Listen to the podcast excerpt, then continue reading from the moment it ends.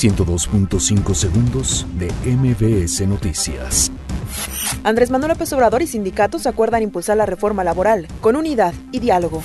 Dirigencia del Situam reprocha que fueron excluidos de reunión con el presidente.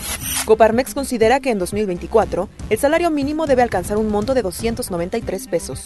Gobierno de México descarta brote de ébola entre migrantes indocumentados. CCH Oriente suspende clases este jueves tras asesinato de alumna ID. Sargazo comienza a afectar imagen de playas de Quintana Roo. Denuncian robo a casa del líder opositor venezolano, Leopoldo López, en Caracas. Nicolás Maduro asegura que Donald Trump fue engañado cuando le dijeron que iría a Cuba. Fallece niño guatemalteco bajo custodia de autoridades de Estados Unidos. Rayado se corona campeón de Conca Champions tras vencer 2 por 1 a Tigres. 102.5 segundos de MBS Noticias.